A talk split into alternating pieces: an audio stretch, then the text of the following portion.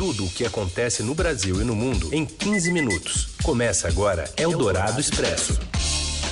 Olá, seja muito bem-vindo a mais uma edição do Eldorado Expresso. Você já sabe, em 15 minutos você fica muito bem informado do que está acontecendo no meio do seu dia essa parceria da Eldorado com o Estadão que apresenta para você um cardápio variado aí com as principais notícias do Brasil e do mundo. Que começa nas ondas do rádio e depois você pode conferir novamente a hora que você quiser nas plataformas de podcast. Eu sou Raíssen Abac e comigo aqui a Carolina Ercolim e estas são as manchetes desta quarta-feira, 27 de março.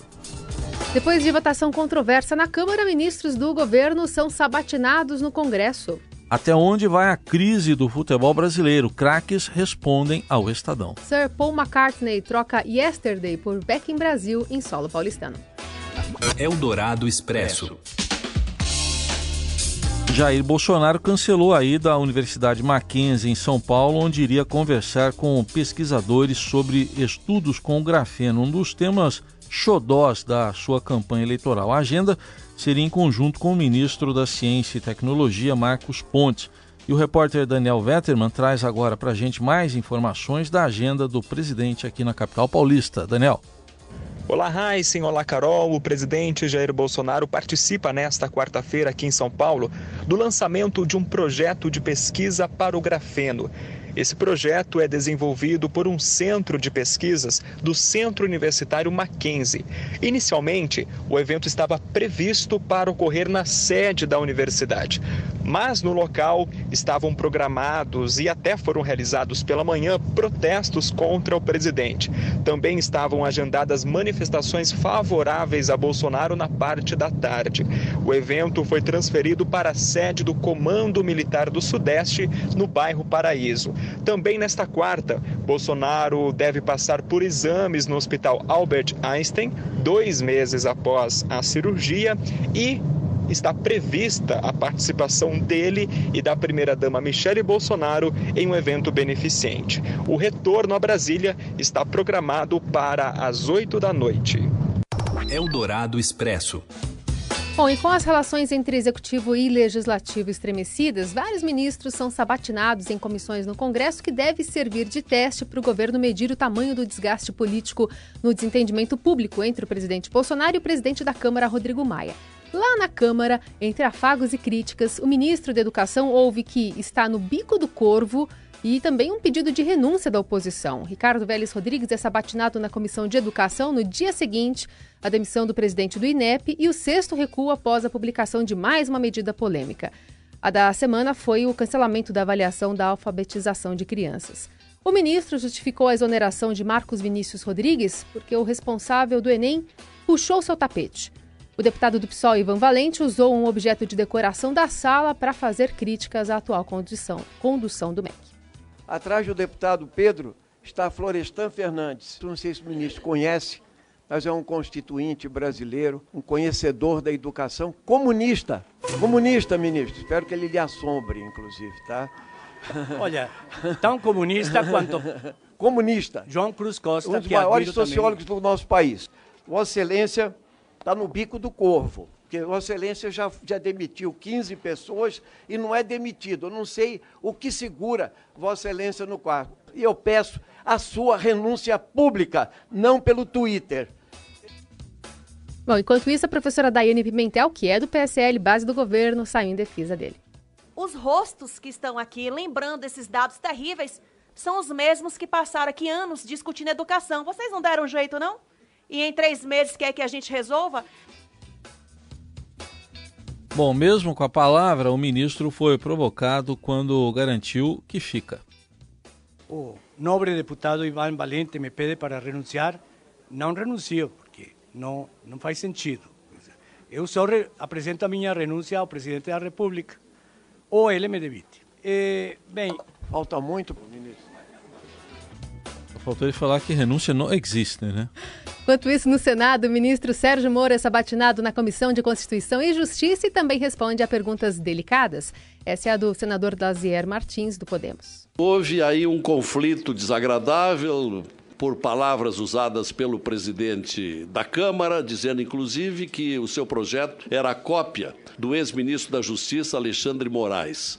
E uma cogitação de alguns de retirar do pacote do combate à criminalidade, da violência, o, o item da corrupção. Se seria admissível, se o senhor concordaria. Eu jamais concordaria. Acho que as, os três temas estão relacionados, aí eu preferia tirar o projeto. É preciso dar uma resposta uh, aos anseios da sociedade em relação a esses três problemas em conjunto. Bom, além do Moro e do Vélez, os ministros Bento Albuquerque, de Minas e Energia, Luiz Henrique Mandetta, da Saúde, Gustavo Canuto, do Desenvolvimento Regional, Ernesto Araújo, das Relações Exteriores e Ricardo Salles, do Meio Ambiente, têm agenda em audiências públicas nesta quarta. Ontem, o conflito entre os três poderes deu passos à frente. Esperado para falar aos parlamentares, o ministro da Economia, Paulo Guedes, desmarcou, avaliou que causaria mais atrito do que o oposto, né? E para o, o governo, se há um fio de boa notícia, se há um fio de boa notícia é que 13 partidos anunciaram apoiar a reforma da Previdência, mas com ressalvas. Enquanto isso, líderes do Centrão começam a discutir a possibilidade de desenterrar a reforma do governo Michel Temer e votá-la como afronta ao Planalto. Mais cedo aqui em entrevista à Rádio Eldorado, o deputado Arthur Maia, do Democratas da Bahia, relator do texto que foi enviado por Temer, avaliou como um erro, que foi um erro, né, começar a discussão do zero. O governo errou ao mandar um texto novo, que é praticamente igual ao que era do governo Temer, que já está bem mais adiantado. O governo optou por botar sua digital, botar sua marca, quando poderia ter feito uma modificação no texto do presidente Temer, no plenário, através de uma chamada emenda aglutinativa, que é a emenda que pega é, as emendas que foram apresentadas lá atrás na comissão e faz um novo texto. Bom, e segundo os seus cálculos, a votação do texto de Jair Bolsonaro tem menos votos do que ele, o que ele tinha quando estava para votar o texto da Previdência de Michel Temer. Naquele momento, quando estava perto de votar a reforma, ali durante o governo Temer, antes da delação da JBS, se contabilizava algo em torno de 300 votos, 280 a 300 votos. Faltava 20, 28 votos para se chegar aos 308 necessários. Então, eu avalio que se fosse votar hoje, nas condições que estamos, a reforma da Previdência, não teríamos mais do que 100, 120 votos. Eldorado Expresso. Bom, a gente faz agora uma análise com a, Mariana Halbert, repórter do broadcast político, sobre esse contexto, né? Sobre esse day after de toda essa confusão lá no, na Câmara e agora dessas sabatinas contundentes com os ministros do governo. Tudo bem, Mariana? Boa tarde. Oi, boa tarde, Carol. Tudo bom? E aí, hein? Como é que amanheceram os congressistas? Olha, publicamente eles estão dizendo que o governo não sofreu uma derrota, que o Congresso não fez isso, a votação de ontem, né, da PEC do orçamento, é, não foi feito como uma forma de achacar o governo, até de mostrar que o Congresso está com mais força. Dizem que foi que era uma PEC que já estava em tramitação, que não tem, não ingessa tanto assim o orçamento, mas nos bastidores eles deixam muito claro que é sim uma demonstração de força do Congresso. Então, a relação Congresso-Executivo continua estremecida. Os deputados fizeram questão de mostrar isso. Dizem também nos bastidores que o Senado deve aprovar, então não é um movimento só de deputados, também está no Senado essa insatisfação. E é uma forma do Congresso se posicionar frente ao presidente Jair Bolsonaro, de quem eles têm reclamado muito, né, nos últimos dias. Uhum. Ô, Mariana, tá, parece que tem uma guerra de narrativas aí. Tem um pessoal dizendo que ganhou, outro dizendo que não perdeu, que foi uma vitória também. Mas tem mais bala na agulha da Câmara aí para as próximas semanas, caso eles precisem? Tem sim, tem alguns projetos que os deputados estão tentando analisar e, enfim, tentar ver se podem ser encaixados na pauta. Tem alguns projetos, por exemplo, uma medida provisória que restabeleceu quer dizer, que organizou o governo Bolsonaro, né, acabou com alguns dos ministérios do Michel Temer, é, criou outros. Essa MP também pode ser colocada em votação com algumas alterações que fariam com que ministérios que já foram extintos possam voltar a existir.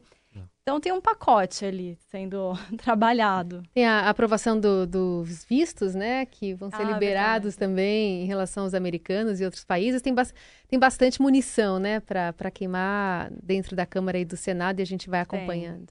Tem. Marina, obrigada pela participação, viu? Obrigada, Carol, só, só uma coisa, talvez a boa notícia em Brasília seja que amanhã é quinta-feira, que é o dia que o pessoal vai embora, né? É, Não sei, embora. vamos ver. Você ouve Eldorado Expresso. Eldorado Expresso, as principais notícias do dia. Agora para falar de futebol, ou será que é da falta dele, né? Porque o Estadão inicia hoje uma série para debater a qualidade do futebol brasileiro. O primeiro entrevistado é um ex-jogador, atualmente treinador, que é símbolo do futebol bem jogado, Paulo Roberto Falcão. Acompanhe aí com a gente a análise do comentarista Robson Morelli. Olá, Heisen, olá, Carol.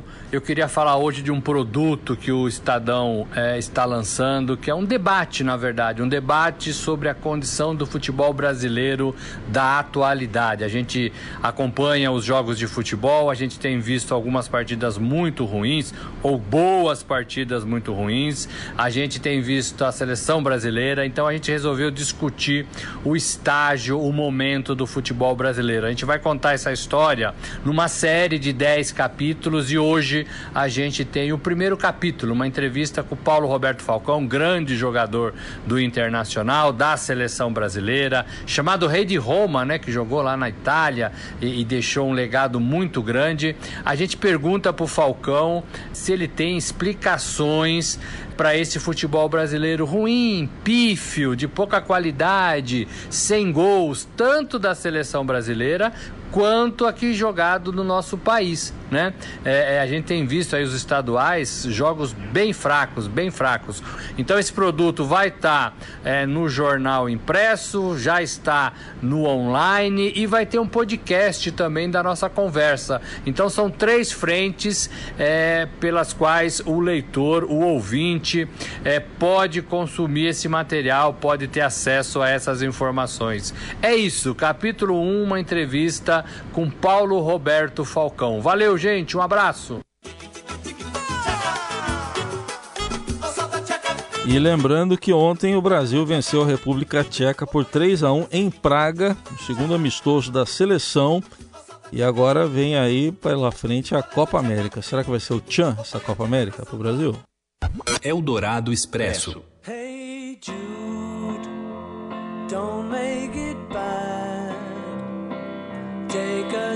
Bom, mudança, hein? Uma mudança, mudança, né? Mudança de ritmo. Vamos chegar aqui falando do Paul ainda McCartney, bem.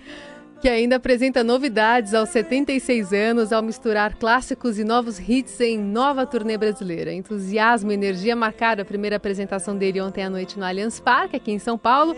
E a gente conta aqui com a especialíssima análise do repórter especializado em música do Caderno 2 do Estadão, Júlio Maria. Oi, Júlio. Olá, Rádio Dourado, boa tarde, Heisen, boa tarde, Carol. Bom, ontem Paul McCartney fez aqui no Allianz Parque mais um espetacular show. Aos 76 anos, a gente viu Paul McCartney em forma, cantando muito bem, sim senhor, tocando com muita energia o tempo todo, o som um pouco baixo, né? Começou sem aquela pressão de outras vezes, mas algumas novidades, poucas, mas algumas, em, com relação às turnês anteriores. O Paul traz um trio de metais que vai fazer com que algumas músicas cresçam muito. Gotta Get You Into My Life, por exemplo, ficou maravilhosa. E ele toca Back in Brazil, que é a música que ele fez para o Brasil né? E com, inclusive com um vídeo muito interessante depois ali no final. Um pontinho para a gente levantar é com relação às diferenças, poucas diferenças com com relação às turnês anteriores. A gente pensa um pouco então e pode ser levado a achar o seguinte: puxa, mas seria o momento do Paul parar um pouco para fazer refazer a turnê em vez de emendar. Ele tem emendado, né? Pelo menos cinco turnês ele tem se mantido na estrada e visivelmente sem uh, renovar muita coisa. Será que não seria o momento do Paul parar? descansar, renovar a sua, as suas energias e o seu repertório para voltar com um show realmente novo. A banda também é a mesma há 15 anos né, que acompanha o Paul. E a gente pensa no seguinte: Paul está com 76 anos. Talvez ele pense que não tenha muito tempo para parar, para ensaiar e para voltar para a estrada. Bom, são dilemas de Paul McCartney ou não, que a gente fica aqui refletindo sobre, mas o fato é que foi sim um grande show. Hoje deve ser de novo um grande show. Paul geralmente muda uma música ou outra, mas deve manter é, realmente aquelas quase três horas de duração de um grande espetáculo. É isso. Logo mais estarei de novo aqui no Allianz Parque para cobrir essa segunda apresentação do Paul em São Paulo. Um abraço para todos, até mais. Tem gente que tem sorte, né, Raíssa? E ainda analisa com, esse, com, esse, com essa propriedade, né? A carreira do Paul McCartney de volta ao Brasil. Eu queria dizer só uma coisinha, sem hum. ser na lista, não para, Paul. Ah. Ele foi num fôlego danado ontem, viu? O pessoal tava me contando que o pessoal foi beber água lá, cantou umas 30 músicas. 76 anos. É isso aí. E é com Paul McCartney que a gente termina esta edição do Eldorado Expresso. Lembrando, já já tem podcast e você conversa conosco pelas redes sociais usando a hashtag Eldorado Expresso. Um pouquinho mais de nananana para você.